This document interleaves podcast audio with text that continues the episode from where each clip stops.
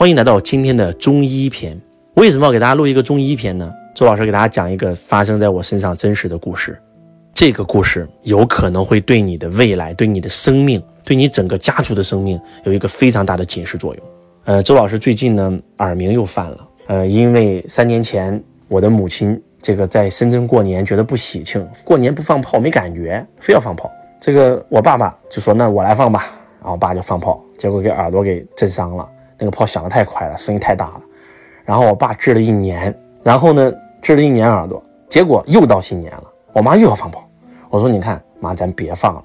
第一，规定不能放炮；第二，你看我爸一放炮，耳朵都震聋了，对吧？嗡嗡响，耳鸣。我说你你放炮多危险啊！我妈说不行，没事儿，哎，我来放。你看老人七十多岁了，对吧？就要过个年味儿。我当时我就心里面就有一个负面的念头，我在想，万一把我妈耳朵震耳鸣，那咋弄啊？不行。我说那这样妈，我来放吧。我妈那行，其实我当时就是想的是，就是个负面念头，就是假如说真的是耳鸣了，我宁愿选择我，因为我是年轻人，恢复快。我当时真的就这么想的，就一念，就负面念头有多可怕。结果我就放炮的时候，我已经很小心了，你知道吗？结果那个炮真的是太快了，结果我就左耳就耳鸣了，耳鸣了大概有将近十多天，自动好了，我就没去看。结果开课的时候音响一大就耳鸣了。最近呢是周老师去这个出差，然后呢出差呢。在江苏出差，然后呢，就上洗手间的时候，那个门关了一下，太大声音了，一下子耳鸣，耳鸣了三天。又去会场学习，然后一下子又耳鸣了好几天。我觉得这次一定要去看一看。呃，刚好，呃，我在这个长沙有一个做中医的，非常非常厉害，然后我就想去找他看。后来我一想，还是先去西医吧，然后然后拿个报告检查一下给他看会更好。我就去了西医，找了一个非常非常大的一个长沙的医院。检查的时候呢，这个医生给我开了很多很多的检查。然后不但检查这个耳朵，让我张开嘴巴检查一下扁桃体。一看，他说：“哎呦，你的扁桃体太大了，你这个扁桃体大的这个太夸张了。你睡觉打不打呼？”我说：“偶尔打。”有没有打着打着，他突然不打了就停了？我说：“我不知道。”我说：“我说我不知道。”那我都睡着了，我哪知道啊？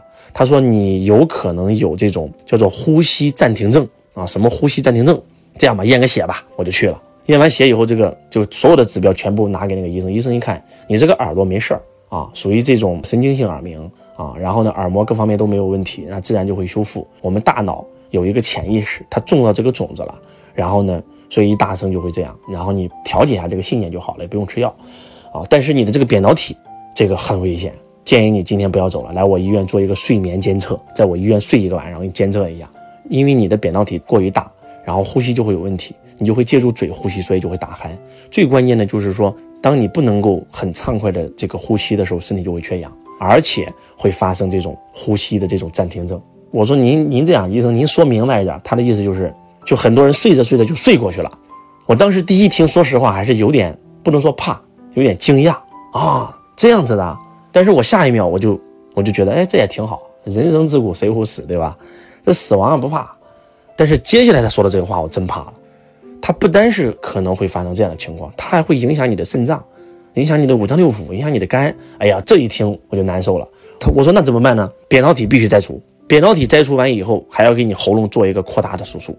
我一听哇，我是非常爱惜我的身体啊，叫身体发肤受之父母啊。我是一个非常爱惜身体的人，到现在为止身上只有就是我当年在工地打工的时候留下了一个刀疤，剩下根本没有，也没开过刀啊。我当年静脉曲张那么严重，让我开刀我都不开。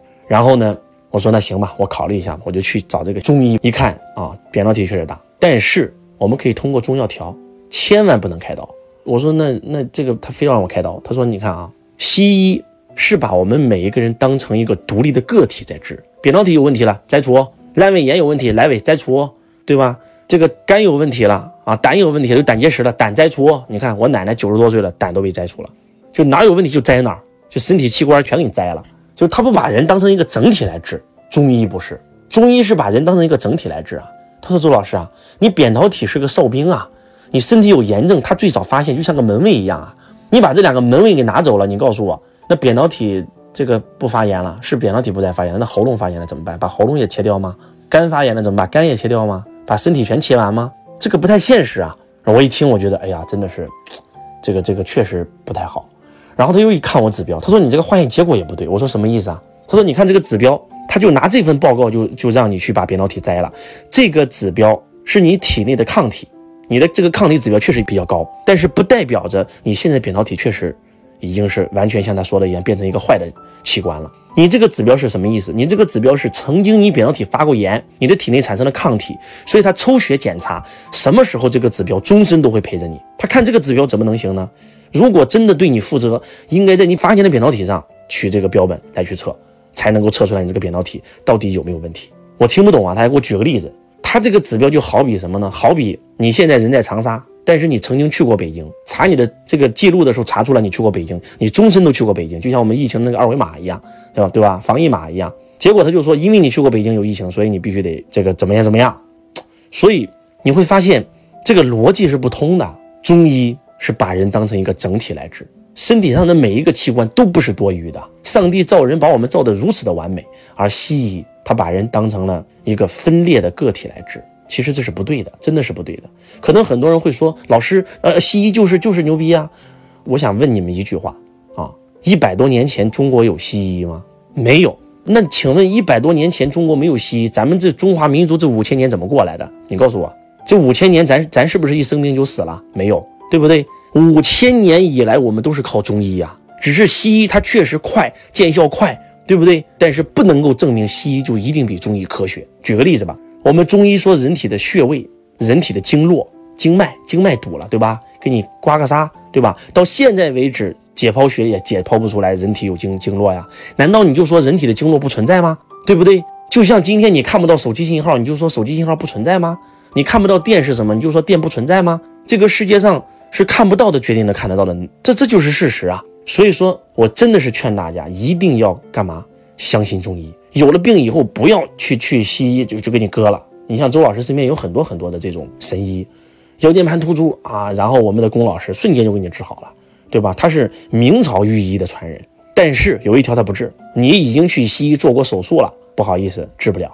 就是周老师其实不是做医的，只是说我是因为我的几个弟子当时生病了，我给他找了几个神医，结果呢，后来就专门服务弟子。后来呢，因为我在喜马拉雅录节目做直播的时候说过这事儿，咱一些网友也找到了我，我就帮他们介绍名医给他们治。然后这么多年以来，我也算是懂了一点点东西。我觉得真的，大家要相信中医，要相信我们老祖宗的文化。做任何事不要着急啊，慢慢来。为什么今天西医这么厉害？就是因为它见效快，对不对？感冒了马上吃药打点滴，干啥呀？你看中医就不会这么说，对不对？中医就会告诉你说，哎，多休息，多喝水就行，对吧？你身体有抗体啊，你身体有免疫力啊，一生病就吃药，一生病就吃药，那免疫力是完全都没了嘛，对不对？所以通过我这次，我真的是觉得中医真的好，真的得用中医。我就觉得咱真的要发扬中医。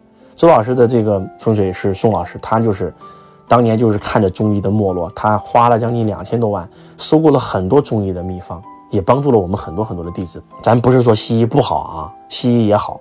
拿西医去检查一下，他的仪器很高明，但是治，我觉得还是要靠中医，真的，真的是用我自己的身体发生的一些事情吧，来去支持大家。你你知道我爸爸的耳鸣怎么好的吗？就是一个中医的老偏方，啊，然后那个蚕啊，我们夏天的那个蚕，我们河南话把它叫马吉料啊，马吉料，然后呢，就是用他的那个血挤到耳朵眼，结果就好了。